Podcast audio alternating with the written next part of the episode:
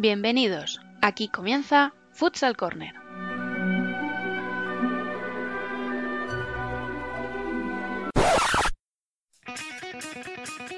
Una manera diferente de entender el fútbol sala.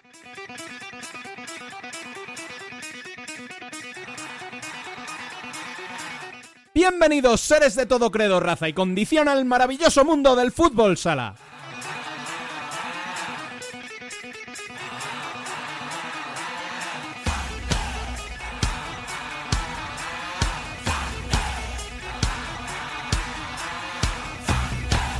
Arrancamos nuestro cuadragésimo y último programa de la primera temporada, recordando como siempre que podéis seguir la actualidad del fútbol sala en futsalcorner.es y seguirnos en nuestras redes sociales como Futsal Corner Web.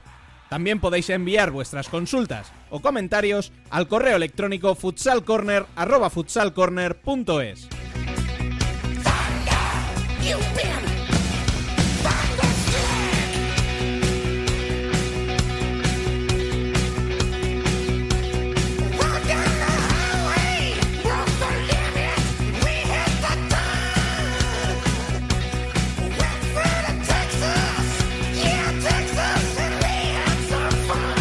Tenemos campeones y queremos vacaciones, así que cumpliendo nuestra particular cuarentena, nunca mejor dicho en este 2020, y en este final de temporada tan atípico, hablaremos con varios protagonistas de estos playoffs y analizaremos los tres playoff express disputados en Málaga.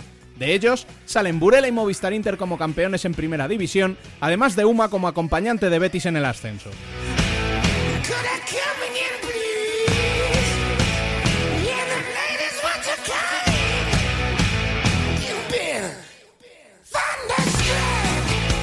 Hoy, que parte del país comienza unas merecidas vacaciones, tiramos de nostalgia para recordar una figura controvertida, la canción del verano. Recorriendo la historia de la música del chiringuito y les pedimos perdón de antemano, arrancamos este programa.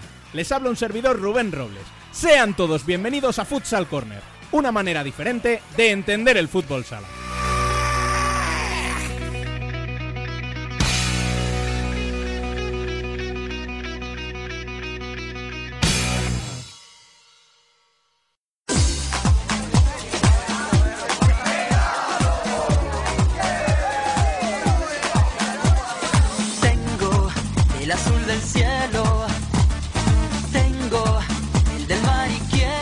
Las noticias, Tengo una playa que es hermosa y un millón de cosas para celebrar. Tengo el olor a arena, tengo estrellas palmeras. Concluyó la temporada 19-20, una temporada atípica y que recordaremos siempre por todo lo que rodeó a la competición por culpa del maldito coronavirus.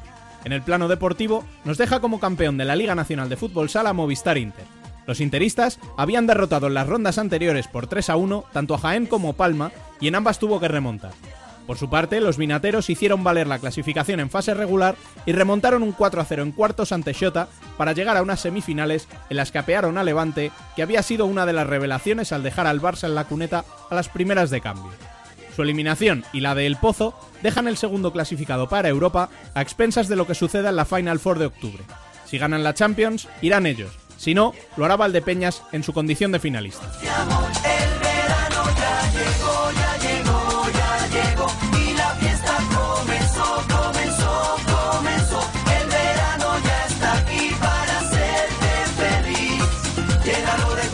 Con la precipitada conclusión de la fase regular, recordamos que no ha habido descensos. Por tanto, el año próximo en la primera división habrá 18 equipos. A Betis, que subió de forma directa hace ya más de un mes como líder de la competición en el momento del parón, se le une la UMA, quien había alternado varias veces el liderato con los béticos. Su victoria en la final ante Elche por 4 a 3 le permite volver a la élite por tercera vez y nos dejará el año que viene cuatro equipos andaluces en la primera división.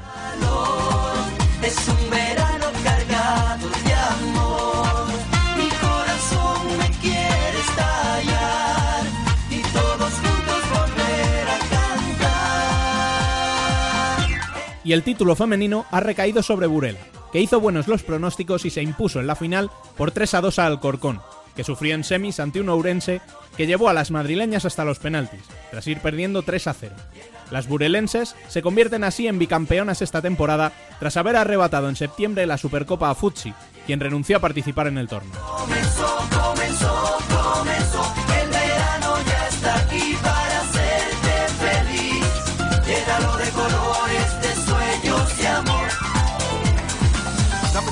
Y una vez comentados los campeones y los ascensos, creo que hoy Dani puede sufrir un infarto por sobredosis de cafeína, ¿no es así?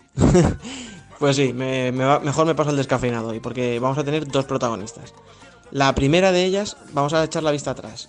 Nuestra aventura como podcast comenzó hace unos 10 meses, 40 programas exactos, y si la gente recuerda quién fue nuestra primera invitada, recordará también que le dimos suerte porque mm, tres días después se proclamó campeona de la Supercopa con, con su equipo, con Burela. Así que no me he resistido a terminar con un bucle perfecto y vamos a charlar con la misma persona y precisamente tres días después de haber ganado otro título.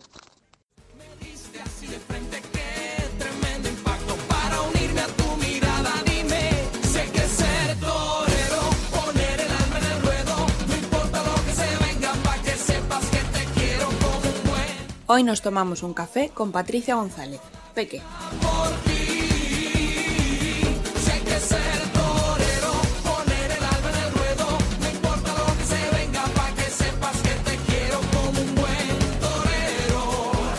Pues está con nosotras la campeona de liga, Patricia González Peque. Muy buenas. Hola, muy buenas. Bueno, por la voz ya vemos que, que ha sido más dura la fiesta que, que la final. No, no, no, no, así que imagínate que dura ha sido la final. ¿Qué, ¿Qué tal? ¿Ya estáis en casa? Eh, ¿Habéis llegado, habéis estado un montón o no? ¿Cómo ha ido el viaje de vuelta? sí, sí, ya estamos en casa, eh, llegamos a eso de las 12 o así. Tuvimos una recepción en el ayuntamiento de, de Burela y bueno, esta noche tenemos cena, así que se va a celebrar otra vez. Vale, nada, tómate cositas calientes para la garganta que viene muy bien. Ya, ya, ya, ya. Oye, y hablando un poquillo en serio, ¿cómo te sentiste durante el partido después de tantos meses sin jugar, con todo lo que había pasado, sin público? ¿Qué tal fue la sensación, la experiencia? Eh, bueno, la verdad es que fue raro jugar sin público, es muy, muy raro. Creo que fue un poco lo que además hizo entrar un poco tarde en el partido, pero bueno, bien, eh, tenía un mono increíble de competir y de balón, no te voy a mentir, y ya muy contenta al final por cómo han ido las cosas. Oye, y además, bueno, llevaban mucho sin competir, tenían mono, a lo mejor por eso te implicaste tanto los tres goles. El primero lo provocas tú, el segundo un penalti a ti, el tercero también es una contra que inicias. ¿Cómo te encontrabas de forma? No sé si decir un porcentaje al 80, al 70% de forma física. Eh, la verdad es que me encontraba bastante bien, no, tu- no tuve eh, el problema o a lo mejor que me costase entrar físicamente en el partido, me, me encontré muy cómoda desde el primer momento. El balón y la pista me encantaban porque iba súper rápido. Digamos que sí, un 70 podría ser. Oye, los días previos, ¿cómo, cómo os sentíais? ¿Iba pesando más la responsabilidad según llegaba, se acercaba el día? ¿Estabais tranquilas? Por, porque al final, joder, eh, la, temporada había sido muy buena y, y en teoría erais favoritas, pero no sé hasta qué punto eso pesaba. Mm, Bueno, es que eh, en una final tan atípica como esta creo que en ningún momento hemos pensado que éramos favoritas. Eh, iba todo a un partido. Sí es verdad que ellas habían competido, que eso hace bastante. Ellas habían jugado un partido. Entonces la verdad es que no teníamos la presión esa de ser favoritos como en unas circunstancias normales. Lo tomamos como que había que ganar en un partido y, y ya está. Mm. Oye, y cuando supiste que Fusi renunciaba, ¿qué se siente en ese momento sabiendo que es vuestro gran rival? ¿Un poco de alivio, un poco de rabia por no poder vengaros de ellas en la pista? ¿Pena? No sé. Bueno, a ver, te da pena porque al final eh, quieres competir contra los mejores y en las mejores condiciones y, y bueno, eh, que una final de cuatro no, no es lo mismo que una final de tres, no nos vamos a mentir. Pero al final ellas tomaron su decisión totalmente respetable Y, y bueno, la verdad es que tampoco le di muchas vueltas, no te voy a mentir. a ver, te- te digo que también hubo mucha gente que, pues eso, que, que decía que eso era adulterar la competición, que no jugara el líder, etcétera. Pero me, entiendo que me vas a decir que sí, pero te voy a preguntar igualmente, ¿tú te sientes legítimamente la campeona? Eh, Evidentemente, sí, toda la. Era fácil la Creo pregunta, que- ¿no? No, sí, eh, pero es sencillo. eh. Creo que se está intentando desprestigiar un poco esta liga, un poco atípica, no nos vamos a mentir, está siendo atípica, pero bueno, me parece un poco injusto que se desprestigie que las jugadoras hemos hecho el esfuerzo igual, ¿eh? tanto las que quieren jugar como las que no. Se ha aceptado que el Fuchi haya renunciado, también se tiene que aceptar que nosotras hayamos decidido jugar con unas medidas totalmente legítimas. Al final, la federación ha puesto unas medidas increíbles para que se pueda jugar.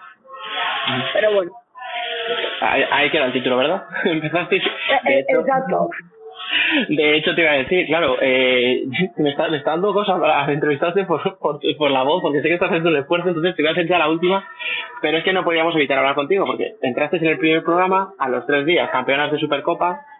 Ahora vas a entrar en el último programa de la temporada, campeonas de liga. No sé, yo, por mí, si quieres, hablamos todas las temporadas, porque veo que está claro que es por Ya te nosotros. digo, sí, sí, ya te digo. La verdad es que cuando empezaste la temporada con ese Futsi tan favorito, no sé si, si te imaginabas cómo iba a acabar. Ya no te digo por todo lo que ha pasado extraño o ajeno, pero en cuanto a, a títulos y tal, vamos, yo creo que, que era un sueño, ¿no? Acabar así.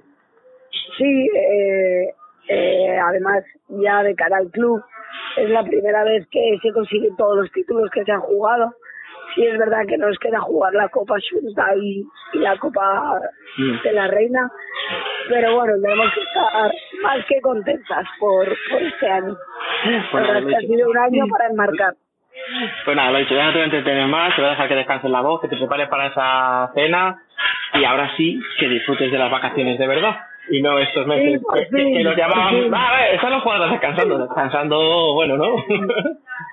No, no, no hemos descansado hasta hoy. Ahora ya podemos decir que estamos de vacaciones. Ahora sí, ¿no? Pues nada, lo dicho, que no te, no te molesto más. Descansa la voz, descansa el cuerpo, que te lo has ganado. Muchísimas gracias y mucha Muchísimas suerte. gracias a ti. Venga, un A ver si hablamos más temporadas. ¿eh? Eh, ahora sí Hasta hablamos más y sobre todo en mejores condiciones. Eso es. Venga, Nada, gracias. muchas gracias, chao. Chao. Y tras la primera taza, es hora de repetir. Y si hemos hablado con una campeona, es el turno de un campeón, ¿no es así? Pues sí, lógicamente, y aunque me apetecería charlar con él de forma más relajada, sé que aunque no lo admita, tendrá muchas ganas de reivindicarse en una temporada muy complicada que no podía terminar de mejor forma para él. Así que vamos a molestarle solo un poquito antes de que se marche de vacaciones al técnico de Movistar Inter.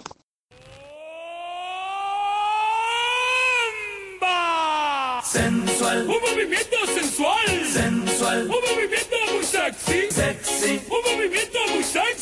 Después de tanta celebración nos hemos quedado con ganas de tomarnos otro café, esta vez con Tino Pérez.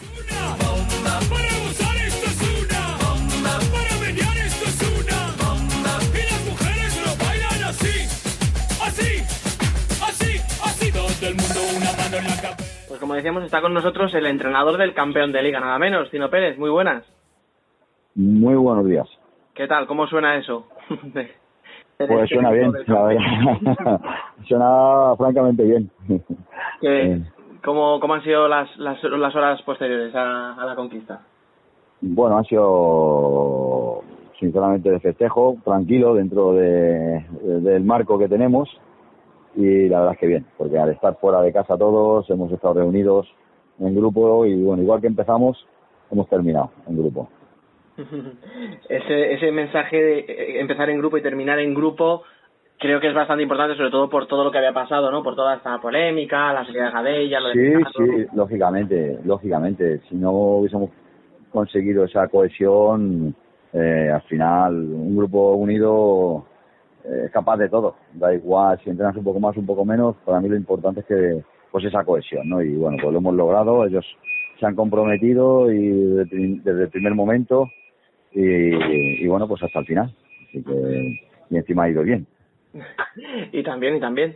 ¿Qué, ¿Qué destacarías que sería lo más importante? Esa unión del grupo, o sea, ese trabajo un poquito en lo mental, con los que se iban, etcétera, el trabajo en lo físico, sobre todo teniendo tan poco tiempo. un, La- un poco de todo. Yo creo que son muchos factores, no te puedo definir cuál prioritario, ¿no? Yo creo que lo más importante ha sido el compromiso global, pero evidentemente hay que poner unas bases, una base de adaptación, hemos tenido lesionados, eh, o sea que dentro de eso y del esfuerzo y de haber entrenado menos que en otros equipos, bueno, pues eh, su experiencia también nos ayuda, el momento de, competir estas, estas situaciones creo que que todos, eh, que la Son es un equipo campeón, la sabe afrontar un poco mejor. Así que, bueno, creo que ha habido un, cúmulo de, de factores que evidentemente nos han dado un poco, o que han hecho justicia.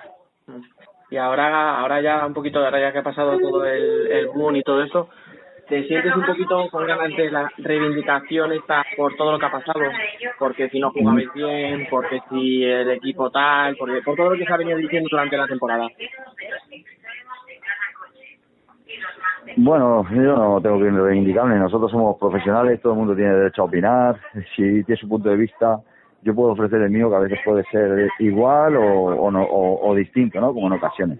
Pero francamente no tengo nada que reivindicar. No, no, cada uno es libre de, de decir lo que piensa. Y ahora, mm, para mí no es momento de decir, o, o me justifica ese aspecto, el, el hecho de haber ganado.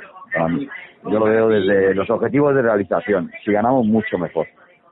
Por, por eso digo, ni para ti ni para los jugadores, por, por todo esto también de la profesionalidad, el fin de contrato. Bueno, yo- quizás, quizás para los jugadores un poco más, ¿no? Porque evidentemente cambiábamos un poco el ciclo, muchos jugadores salen y creo que es mucho, mucho mejor para ellos salir como lo están haciendo, ¿no? Como, como verdaderos campeones. Y ahora ya vamos a ir acabando, porque además ya estoy escuchando que ya tenéis que iros y tal. ya eh, te tengo que preguntar, te tengo que preguntar por él, por Ricardinho. Ya 1 de julio ya acaba su contrato, él se va a ir a París, pero habéis hablado durante esta durante estos playoffs express, eh, de, de la imagen que estaba dando. Sí, sí, sí, bueno, yo me he reunido como entrenador en diferentes ocasiones y bueno, pues al final uno tiene que respetar las decisiones y yo pues he hecho eso, respetar decisiones. Y ahora que ya ha terminado el playoff express, aquel que en su momento te parecía un poco esperpento, ¿cómo...? Bueno, me lo sigue pareciendo, formato? me, me- me lo sigue pareciendo. La verdad es que nos ha favorecido en el fondo, pero no creo que fuera lo justo. Aún, aún sigo siendo, sigo pensando que no era lo más justo. Creo que lo más justo no era arriesgar en esta situación, sino que haber o cancelado con o sin campeón, eh, pero que los primeros puestos fueran de, de UEFA para los dos primeros. Creo que eso era lo más, lo más, lo más justo. Afortunadamente, afortunadamente, bueno, pues este torneo ha vuelto a premiar al primero, ¿no? Que en este caso hemos sido nosotros tanto en liga regular como ahora en, en playoff. Sí, sí, eso lo, analizábamos nosotros igual, que al final habéis ganado todos los que te- erais eh, primeros o segundos Exacto. en femenino, pero Eso es, eso es, eso bueno, se puede decir no que se ha hecho justicia, al final dentro de lo raro.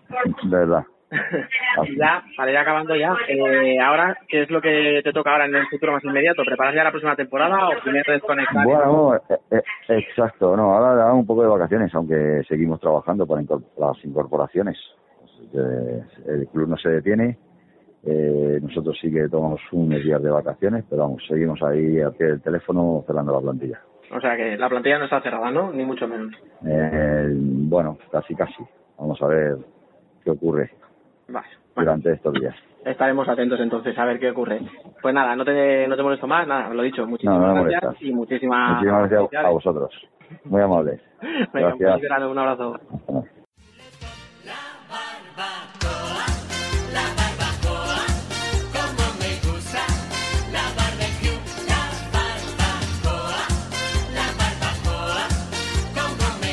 me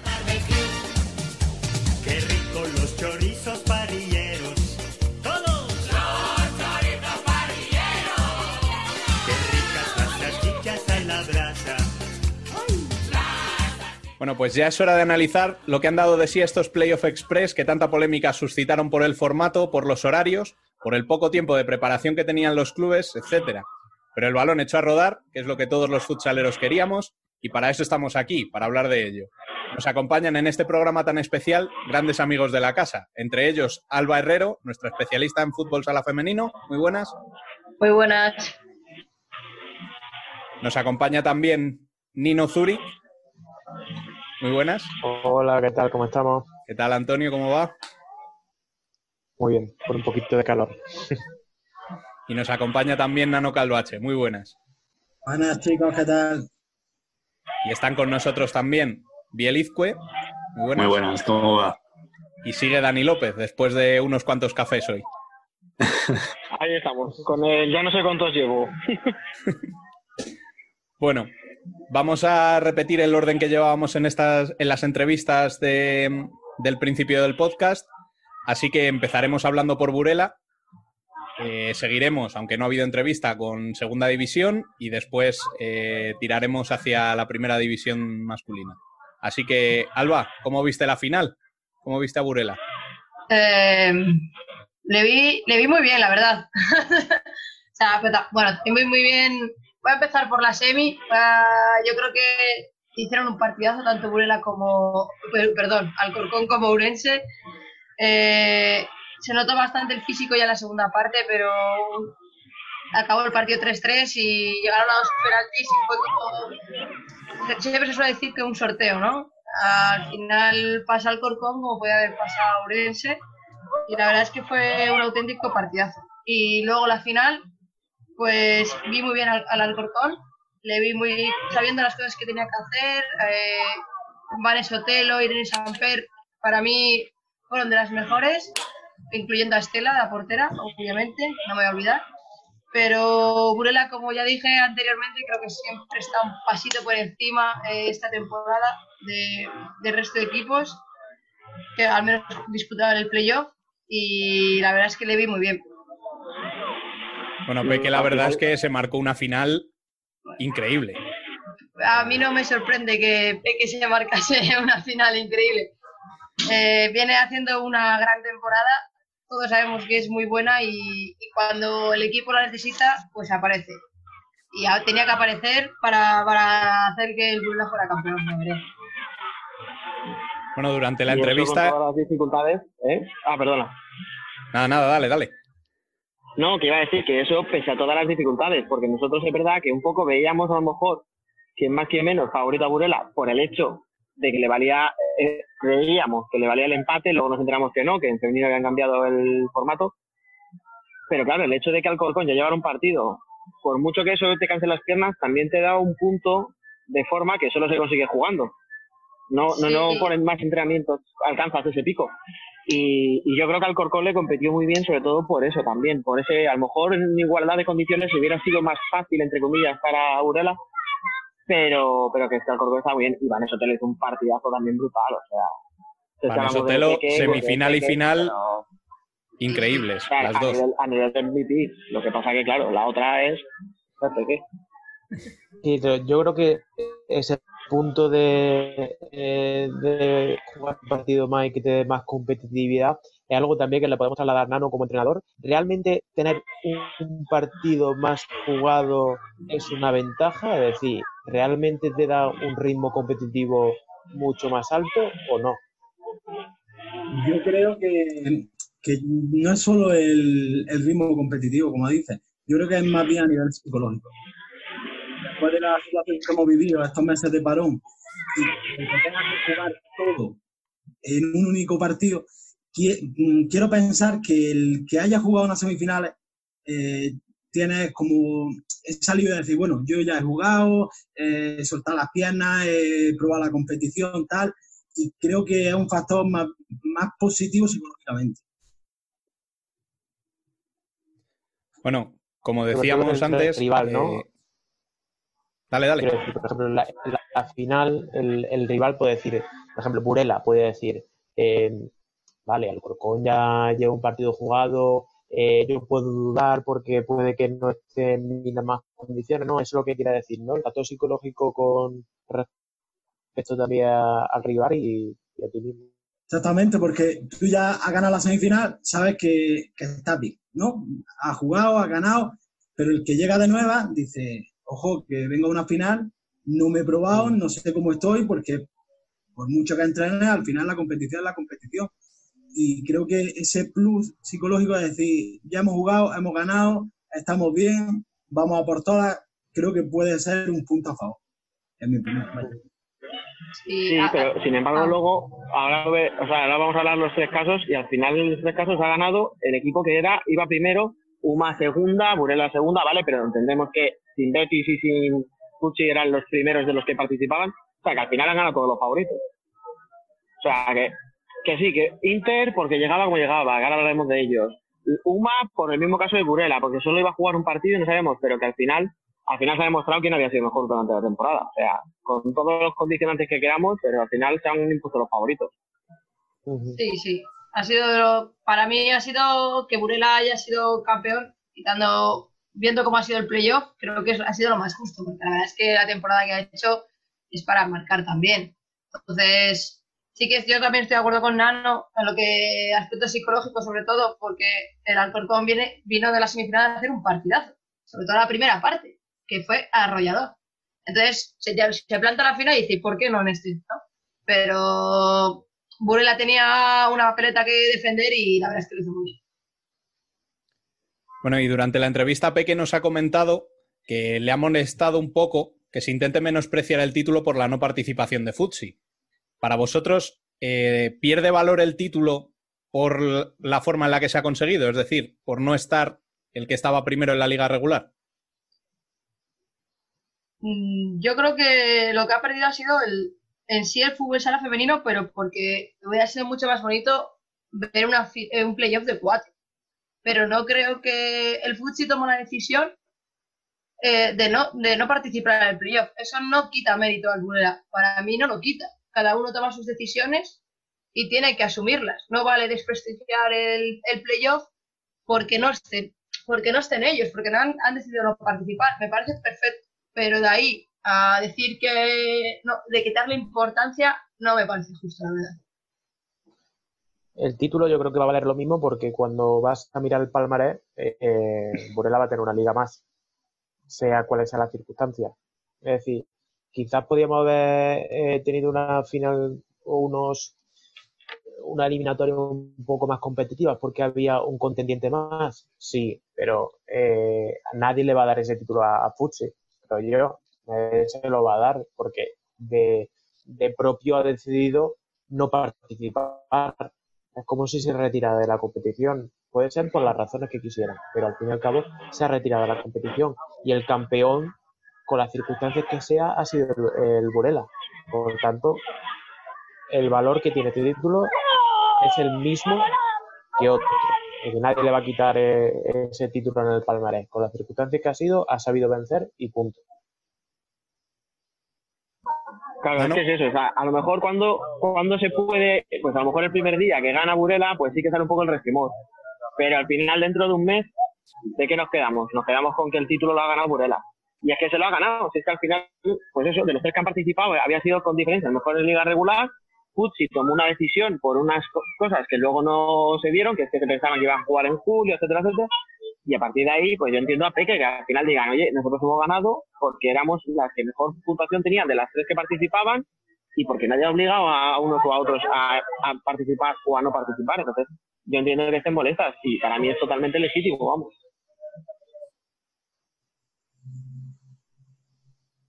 Nano, ¿tú cómo lo ves como entrenador?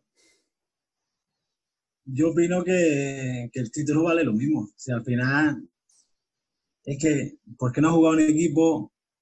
Vale menos, vale más. Es que esto es muy relativo. Si es que no ha jugado, es que no podemos hacer juicios a posteriori sin la participación de, ese equipo. Esto está hecho, sabían todo el formato que iba a haber, el, tipo de competición como era. Ellas han decidido no participar. No podemos restarle mérito. Se ha ganado la pista. Y además cuando han sido ellos quienes no han decidido jugar, o sea, se les ha dado la posibilidad, ellos se han negado, o sea, a partir de ahí pues ya está. Si quieres comentar algo, pero no hagas comentarios negativos. Es como que a ti te ponen un plato eh, delante de la mesa y dices, me lo como. O no, no me gusta la verdura, no me lo voy a comer porque no me gusta. Pues oye, luego al final, quien, quien va a tener hambre, sabemos quién es. Y quien se ha comido el plato y no va a tener hambre, sa- sabemos quién es. Entonces, eh, si tú rechazas una circunstancia, no te puedes luego quejar. Si tú las aceptas, juegas y ganas, tienes todo el valor del mundo. Bueno, y en segunda se impuso Uma Elche, que venía de remontar en una gran segunda parte a Manzanares y cerca estuvo de pasar lo mismo en, en la final. Nano, ¿viste peligrar el partido para la UMA, dados los antecedentes? Eh, partiendo de la base de lo que comentábamos antes, yo a priori veía más, más fuerte o más factible que, que Elche pudiera ganar esa final por el hecho de- del factor psicológico de haber jugado la- las semifinales, eh, haberse clasificado de la manera que se clasificó y, y lo veía con, con muchas posibilidades. Durante los 40 minutos, eh, en general, yo a Elche lo vi más fuerte que, que a UMA en la creación de juego, eh, en las ocasiones, pero al final esto gana quien, quien, mete, quien mete más goles. Eh, Elche tuvo mm, dos pequeños ratos que desconectó, que fue eh, sobre todo eh, después del 2 a 1 y eh, cuando ya se metió de lleno con el portero jugador, que fue cuando Uma eh, se destacó un poquillo en el marcador, que fue cuando se fueron 4-1, pero al final dice, oye, que con los precedentes que teníamos de, de los playoffs de primera división, no lo veía nada raro que se pudiera remontar el partido, vaya.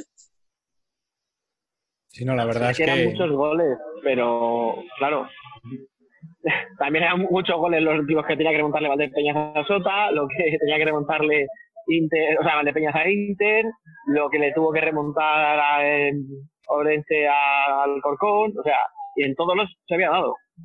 Pues Y sobre final, todo por, por la dinámica que llevaba Elche en el partido, que como comentaba sí, que se antes, merecía algo más. Exactamente, y además eh, lo- los vi mucho más enteros físicamente que, que a Uma.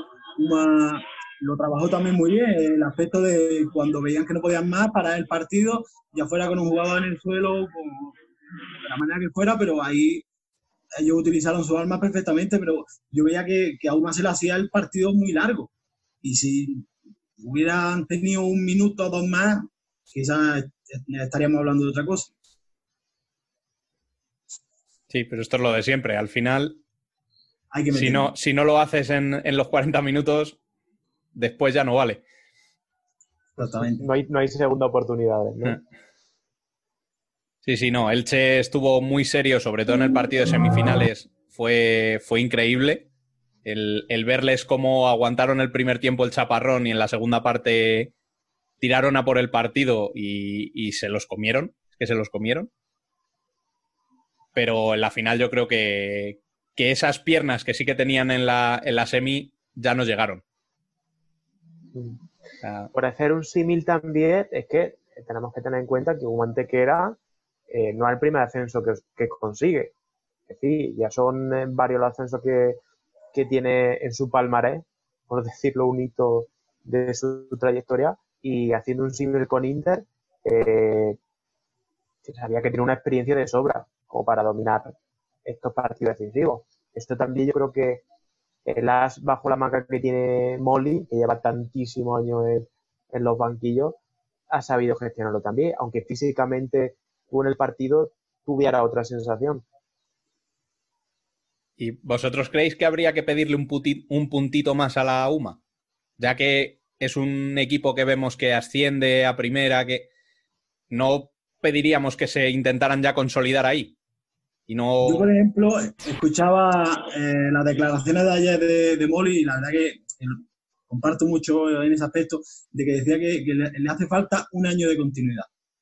Si tú ves, tú ves la- las caras de la plantilla de UMA, y es que son niños, son niños y le hace falta eso. El, tener esa experiencia, conseguir la permanencia y empezar desde ahí a construir un bloque sólido. Yo, por ejemplo, este año que mm, el filial estaba en mi grupo de, de tercera, había chavales de ese grupo ahí. O sea, tú imagínate chavales de 18, 19, 20 años jugando un playoff de, de ascenso a primera división. Tú Imagínate esos niños cuando el año que viene los metas a competir en una primera división.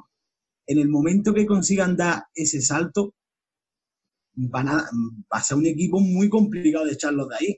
Pero este paso es tan grande que, que cuesta trabajo y ahí se ve que pues, es el tercer ascenso que consigue y, y esperemos que, este, que a la tercera, como bien se dice, vaya a la definitiva.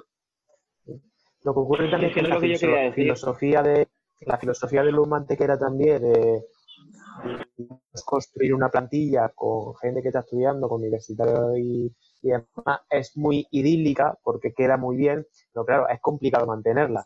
Hace unos años eh, estaba Tete, por ejemplo, ¿no? con, con 40 años, estaba Cristi, estaba con gente que, que sí que tenía esa experiencia que reclama Nano, pero claro, es muy difícil encontrar un Tete siempre.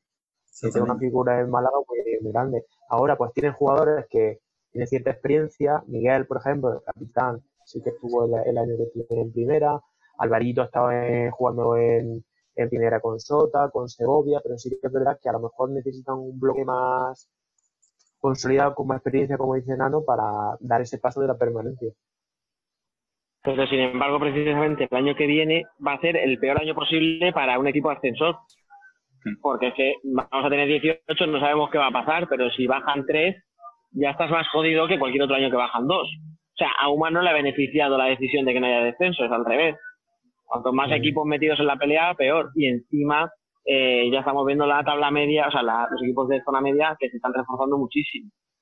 Sí, sí, sí.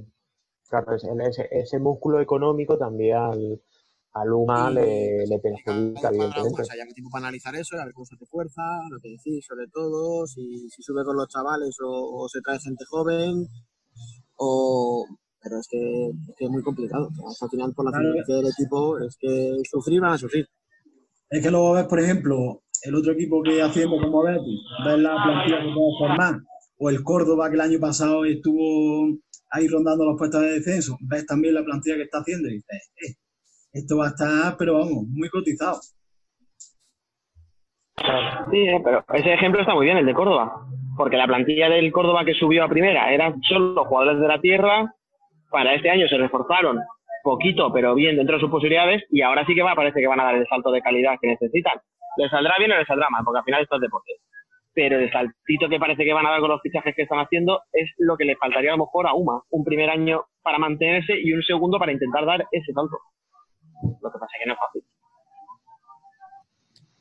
Bueno, y vamos ya con el plato fuerte del fin de semana o de la semana, que es la primera división masculina, con esos playoffs eh, espectaculares que hemos visto.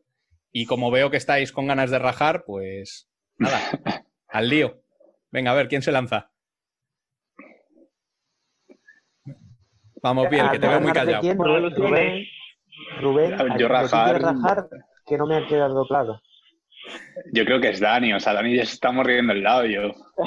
que no, que yo le dije, yo se lo he dicho a Nina hace un ratito en Twitter, que me, que me estoy intentando comer con la edad, que yo soy buena gente y que no voy a hablar de los que no se lo merecen.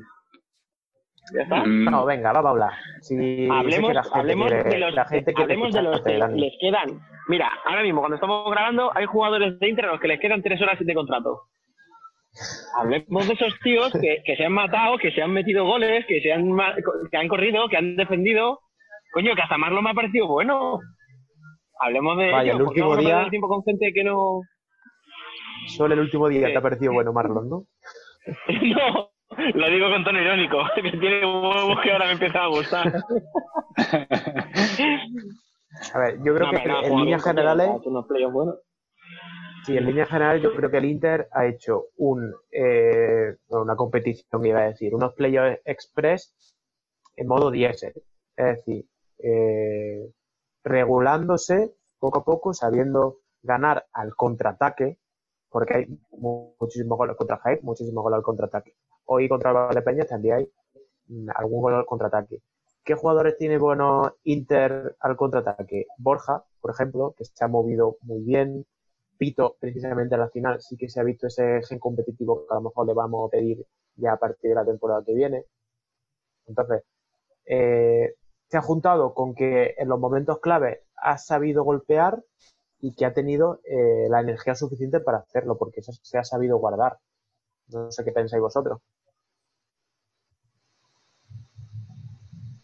A ver, yo por parte de, de los jugadores, ya hablando ya en serio, Borja ha sido, o sea, ha hecho unos playoffs mm, maravillosos. O sea, ha aparecido donde tenía que aparecer, ha descendido, sabía cuándo atacar, ha encontrado a sus compañeros. Para mí ha hecho el mejor de todos.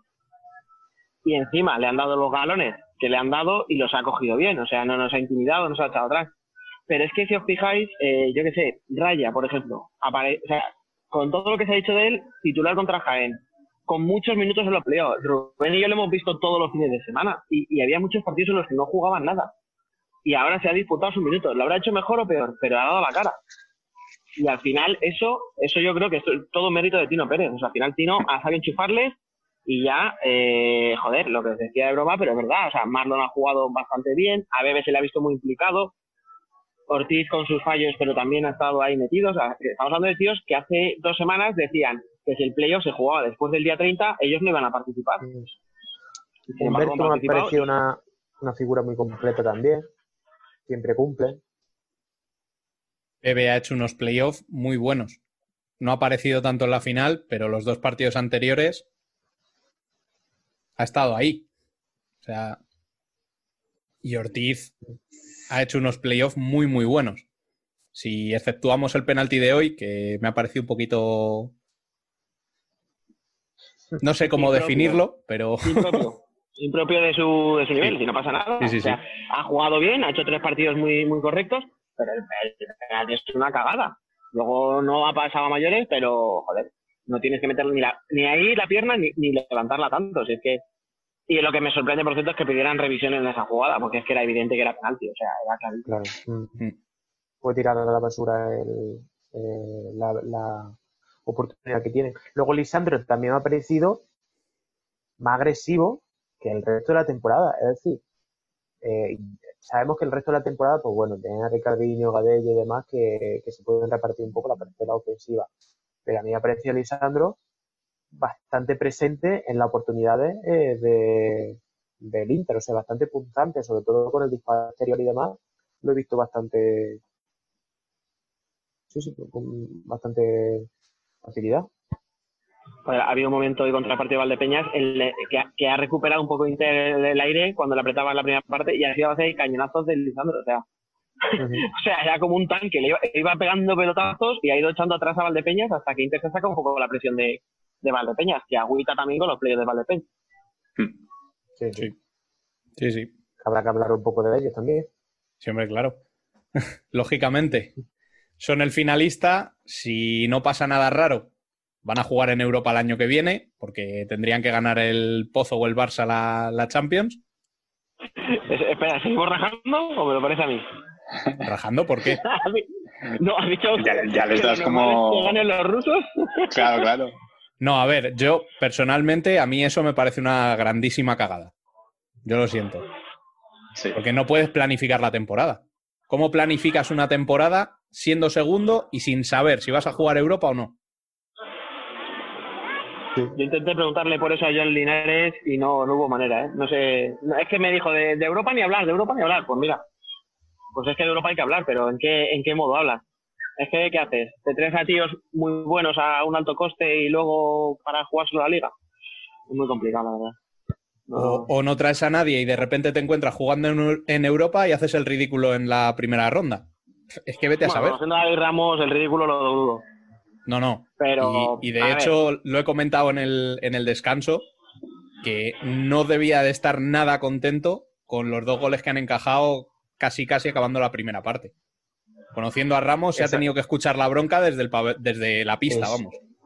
Eso sí, lo que le ha matado, evidentemente, porque tenían una inercia muy buena. O sea, después del, del gol de, de Pito, Valdepeña ha entrado en modo grande. O sea, soy yo el que tiene que sacar el partido. Y durante la mayor parte de, de la primera parte han estado eh, poniendo contra las cuerdas a Inter, pero con total merecimiento. O sea, enfrente no parecía que estuviera Inter, parecía que estuviera otro equipo.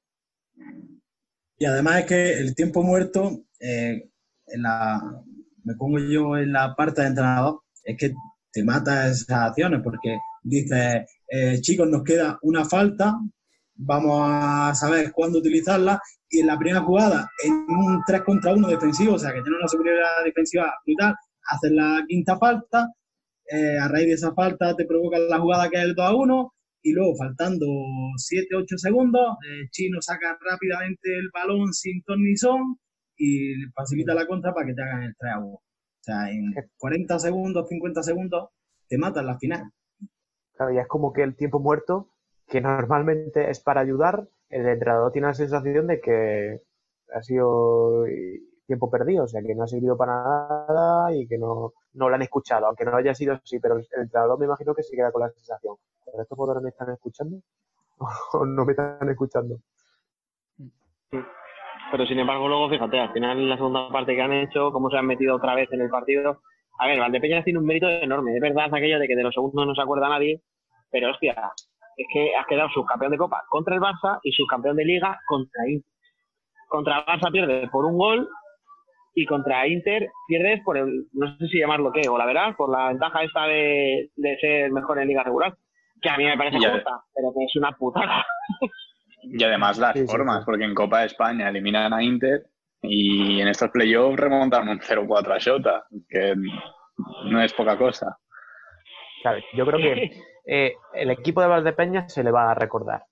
Es decir, Sí, sí, sí. eh, a lo largo de los años lo vamos a recordar, lo mismo que recordamos, pues no sé, ¿cuál es la única final, la única final del Industrial? Pues contra el Caja Segovia. ¿Cuál es la única final del Sota? Contra el Pozo en 2010, etcétera. Son eh, hitos que, que se recuerdan y no solo llega a la final de la Liga, es que también ha llegado a la final de la Copa. Pues fíjate que O sea yo que creo son- que Valdepeñas está aquí para quedarse, ¿eh? Que no va a ser la única final que veamos de ellos de Liga ni de Copa de España. Sí, Si mantienen la por- estructura que tienen de, de club, si mantienen un poquito la plantilla que tienen unos años, mucho ojito porque hay mucha calidad ahí. ¿eh? y, y- y muchos aspectos a tener en cuenta. Es decir, el dinero tiene detrás un, un músculo económico que, que saben que lo va a apoyar. La cercanía con Madrid, que hay muchos jugadores que, que tienen raíces en Madrid y que hay muchos jugadores madrileños que también le, apetece estar por allí, o jugadores andaluces. Quiero decir, estar en una zona también geográfica que los directores deportivos juegan mucho con ella. Es decir, vale, vente a este equipo que está cerca de tu familia, de tu casa, que tal y igual, y eso también puede ayudar a que, se- a que formen también una plantilla buena. Y sobre todo a mí, lo que me sabe realmente mal es por Biel, porque Valdepeña lleva dos finales y el solo lleva una de Copa del Rey. Bueno, pero los resultados, o sea, están- estamos igual. Ninguno ha ganado un título. O sea, cuando empiecen a ganar ya va a empezar a preocupar. No, pero iba a decir, o sea, relacionado con Palma, o sea, yo creo que Palma dio un salto eh, tanto a nivel deportivo y, so- y social mm, después de esa final de la Copa del Rey. A nivel social no sé a qué más puede aspirar Valdepeñas, pero a nivel deportivo ya estamos viendo según qué fichajes y algunos movimientos eh, y si esto sigue para arriba, pues estará allí. Yo la diferencia que veo es que Palma al final sí que parece un proyecto estable, que no depende tanto de un patrocinador, porque al final tiene muchos, tiene, puede meter 4.000 personas, etcétera, etcétera.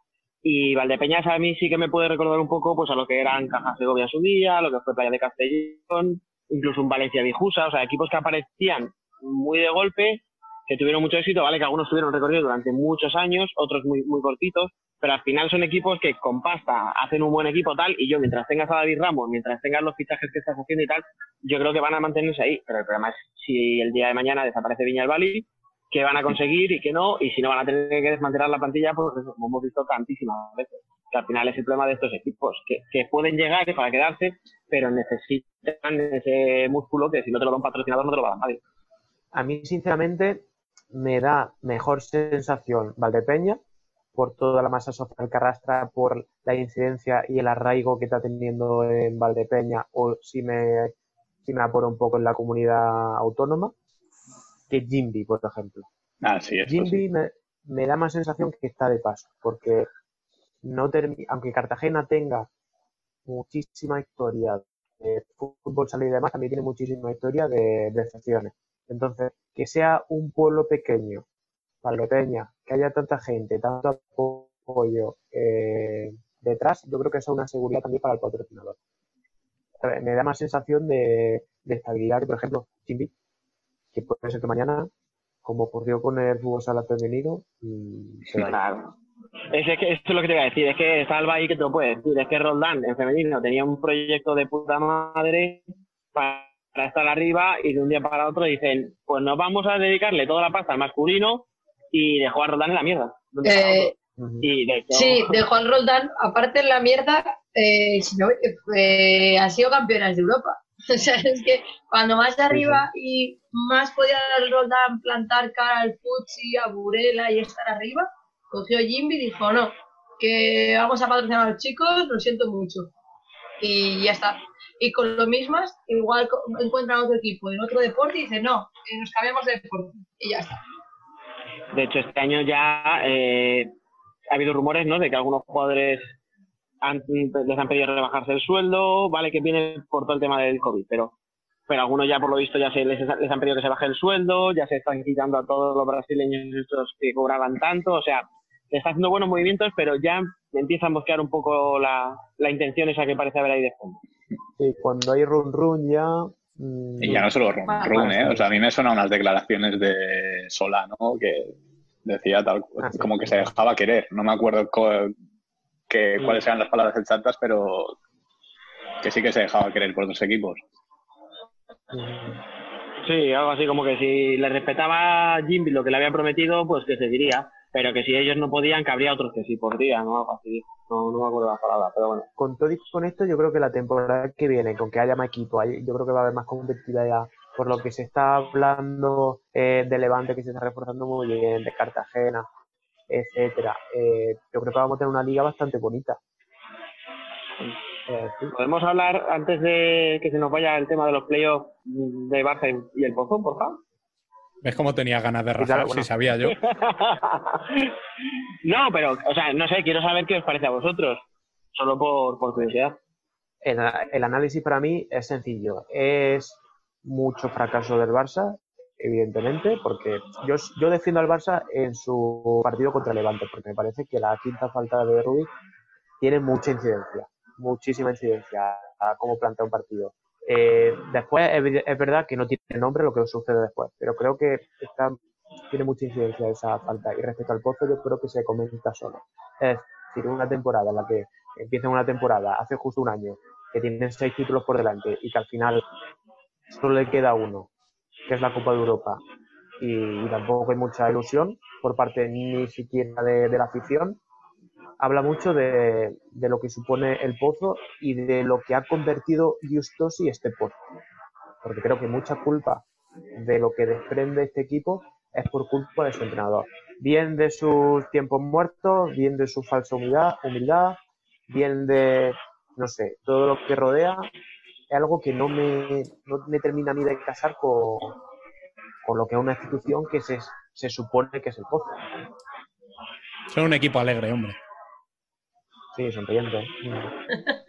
Sí, se, les veía súper contentos cuando se fueron después de Palmar. no, pero no, yo lo preguntaba en serio, ¿eh? O sea, no sé si es más fracaso lo del Barça o lo del Pozo, porque al final el Barça es verdad que tiene mucho más presupuesto, pero es que el Pozo se viene dando unas hostias.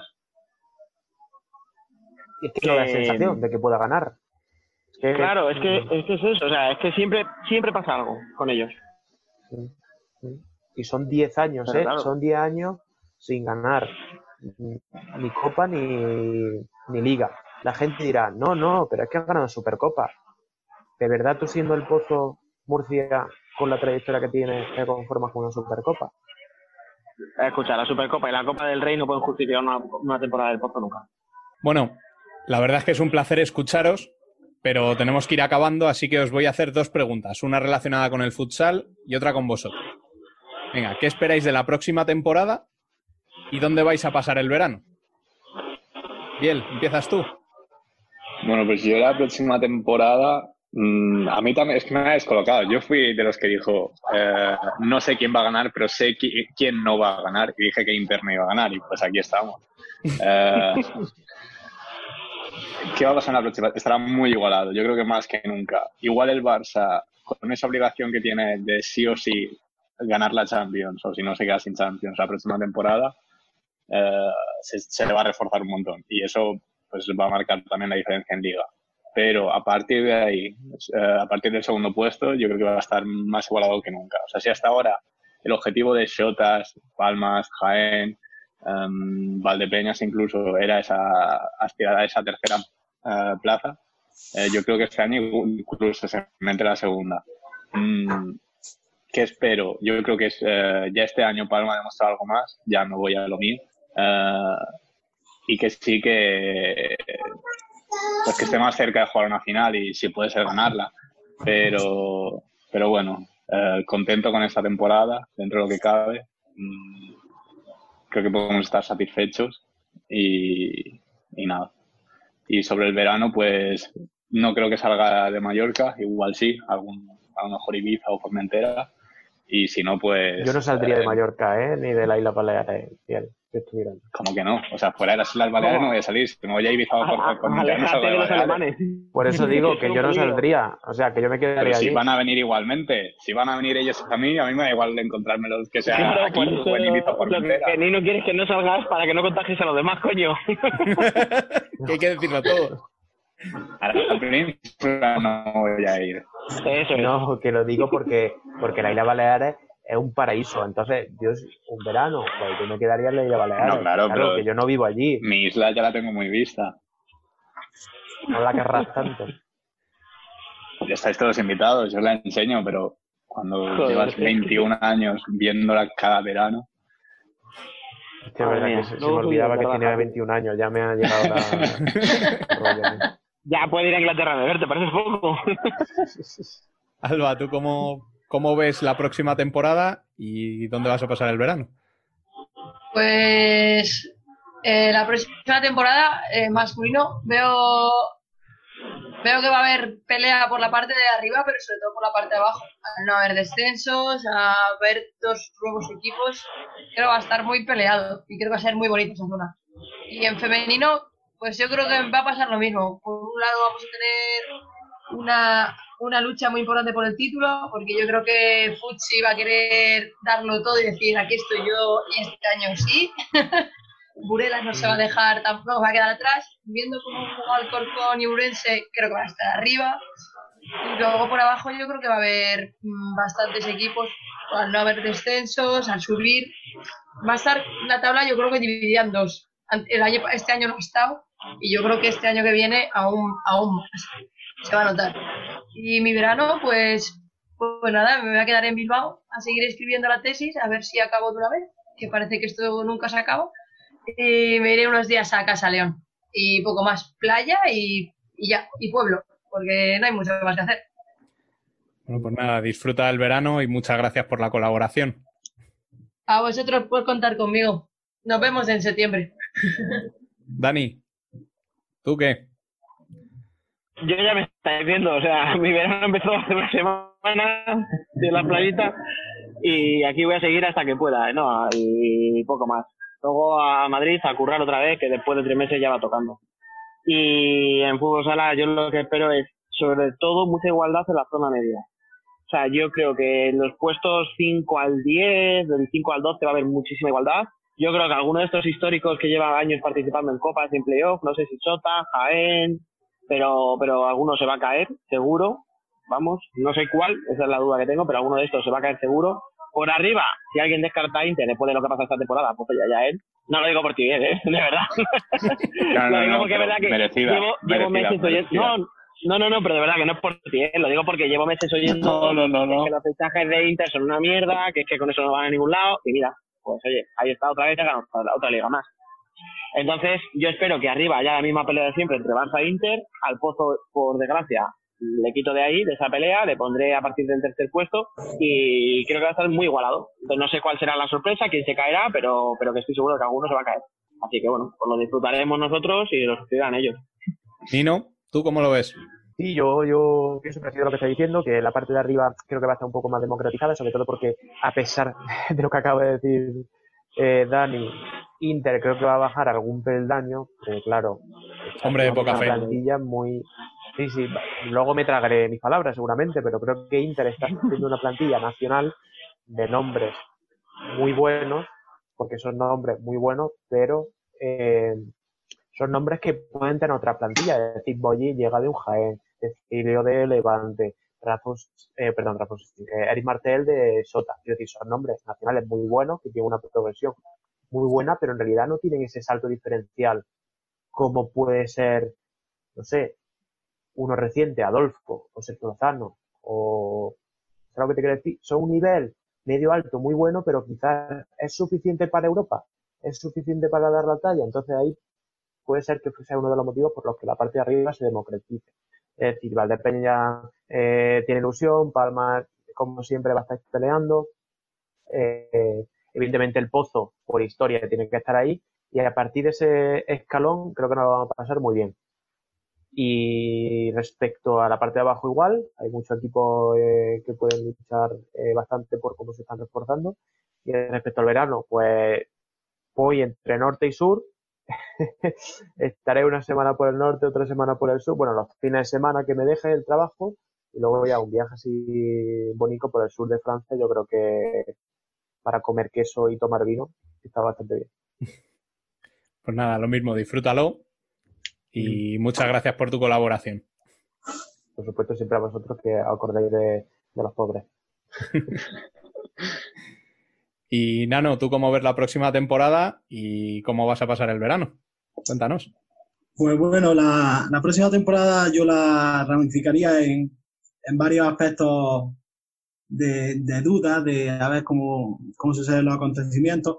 En el aspecto deportivo, eh, creo que la zona playoff va a estar más abierta que nunca en el aspecto de que creo que, como opinaba Dani, mmm, puede darse la sorpresa, digamos, de que alguno de los, de los equipos que habitualmente vemos en esos puestos pueda caer por la irrupción de, de nuevos equipos. Eh, sinceramente, me, hace mucha ilusión, por ejemplo, los proyectos de Betty o Córdoba, eh, que no digo que estén ahí, pero que son equipos que pueden quitar muchos puntos a ese séptimo, octavo clasificado que, que dé pie a que entren otros equipos.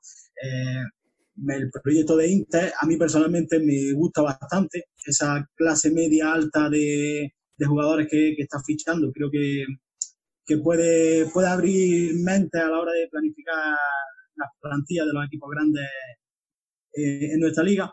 Y, y, la zona de abajo, pues con el tema de que pueda haber más descensos, pues obviamente esos equipos que están en tierra de nadie tienen que espabilar, tienen que, que tirar para arriba. Y luego otros aspectos a nivel social, por ejemplo, la vuelta del aficionado a, los, a los pabellones, eh, la, nueva dirección de, la liga, a ver, a ver qué tal eh, funciona y sobre todo el aspecto económico, a ver después de esta crisis cómo, en qué medida puede afectar con una liga más larga y tal, eh, veremos a ver qué pasa. Y sobre el verano, pues bueno, la, el primer tramo estaré aquí en Granada preparando cosillas de entrenamiento y tal y el segundo tramo pues espero estar ya en Italia preparando la siguiente temporada. Bueno, pues Nano, a ti te voy a pedir un último favor, ¿vale? Quédate escuchando porque la columna eh, no va a ser esta vez una opinión ni una responsabilidad de una sola persona, sino de toda tu familia futsalera. Así que espero que te guste. Seguro.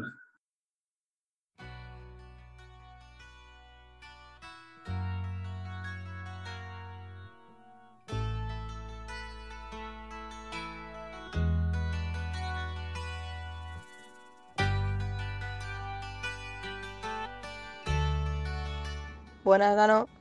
Nada, solo pasaba por aquí para darte la enhorabuena, porque siempre es un placer ver cómo la gente va consiguiendo poco a poco y paso a paso sus sueños y metas. Y la verdad es que me alegro mucho por ti, porque la verdad es que te lo mereces, tío. Eh, vas a empezar una nueva etapa que, bueno, ya sabemos que siempre vas con miedo y con dudas y tal, pero sabemos que lo vas a hacer súper bien y que vas a demostrar que vales para esto y para mucho más.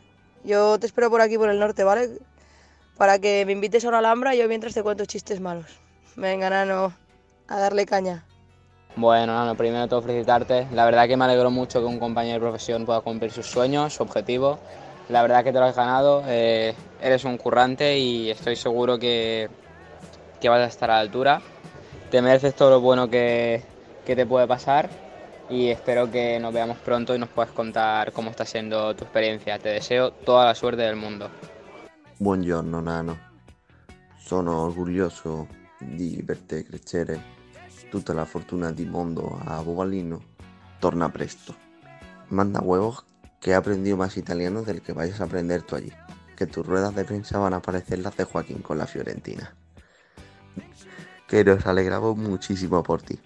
Este salto que estás dando para ti, sabemos lo que significa y nos alegramos muchísimo por, por ti.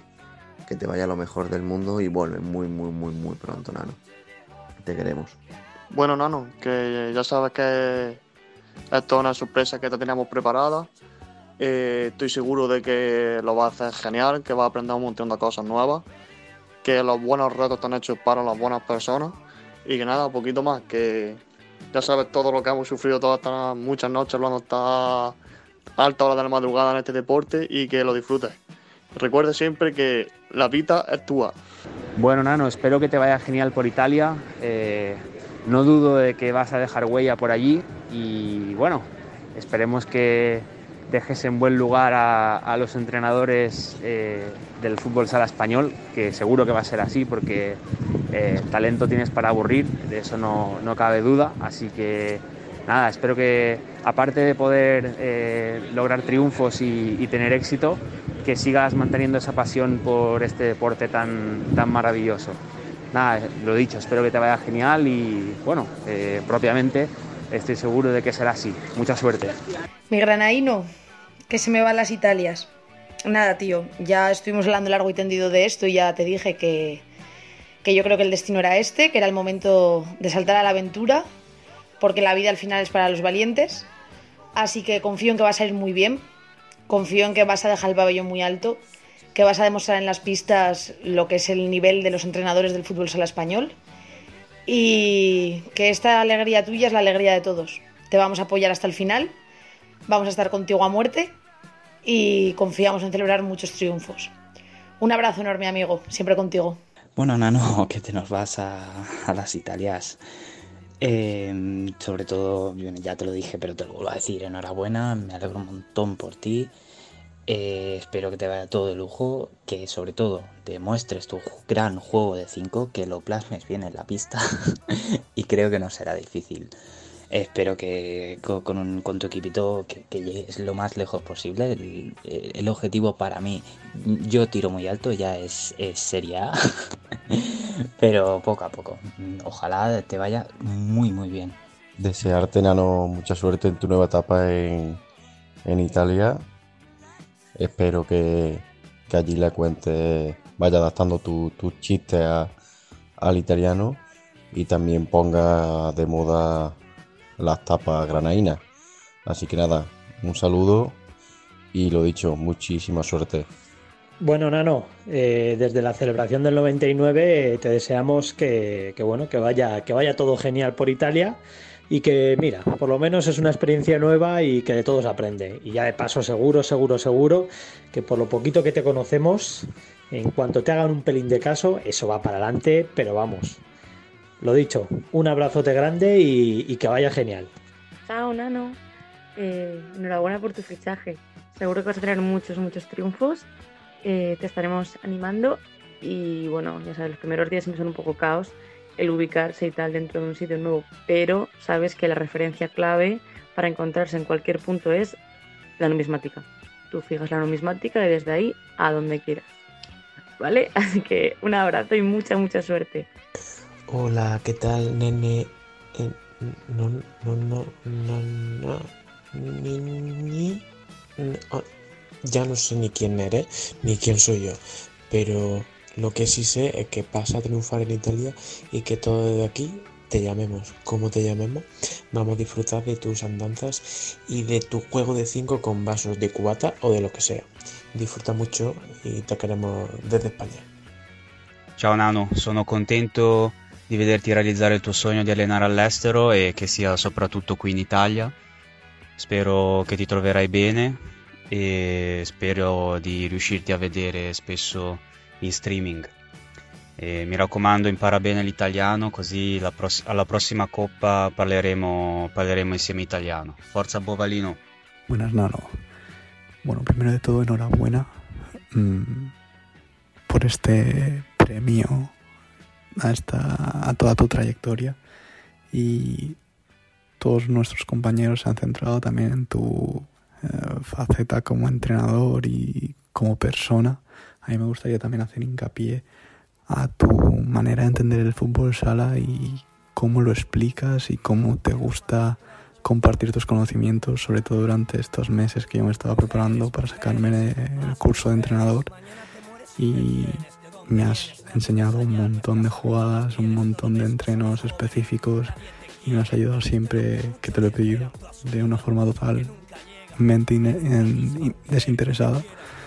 Y no sé, creo que eso dice muchísimo de ti y que y que eso y que bueno que yo no, no he jugado nunca fútbol sala pero que sí que puedo decir que, que mi primer entrenador de fútbol sala considero que eres tú Ah, y que es todo un orgullo poder decir eso. Ah, y, y nada que podré decir que mi primer entrenador de fútbol sala está entrenando en la segunda italiana y, nada que este solo es el primer paso y que llegarás donde tú quieras llegar. Esto solo es el principio. ¿Qué pasa, nano, tío? Oye, yo sé que tú estabas como loco por entrenar en extranjero, pero eso no quita que haya que tener unos huevos muy gordos, tío, para hacer lo que has hecho, para tirar para adelante, para afrontar un reto que es la hostia de bonito, pero también es la hostia difícil. Así que, tío, te mando un abrazo muy fuerte, muchísima suerte, aunque no la vas a necesitar porque tienes talento y juegas ofensivo, coño, y los entrenadores ofensivos os merecen lo mejor, hostia. Bueno, no, no. ¿Qué decir que no te hayan dicho ya? Lo principal, disfruta, aprende y sobre todo no pierdas ese sentido del humor que lo demás a base de pasión y trabajo llegará. Y de eso tienes para dar y regalar. Además, un tipo que es capaz de explicar la defensa de portero jugador en medio de una juerga y con vasos de cubata a 10 borrachos, no creo que tenga mucho problema para hacerse entender en italiano. Que sepas que en España somos ya legión de bobaliners. Ah, sí, antes de nada, que no se me olvide. En los saques de esquina, por favor, el uno pegado a la línea de fondo. Un abrazo enorme y forza bobalino. Y de esta forma tan emotiva llegó el final de nuestra primera temporada. De parte de todo el equipo de Futsal Corner, gracias por todo el cariño y apoyo recibido y por hacernos sentir que el esfuerzo que hacemos todas las semanas merece la pena. Cambiaremos durante unos días el micrófono por las chanclas y los auriculares por el bañador, pero estaremos de vuelta antes de que arranque la siguiente temporada. Disfrutad del verano como lo haremos nosotros, descansad y nos vemos a la vuelta. Seguiremos a menor ritmo nuestra actividad en redes sociales y en la web. Hasta que volvamos a escucharnos, buen verano y por supuesto, sed felices.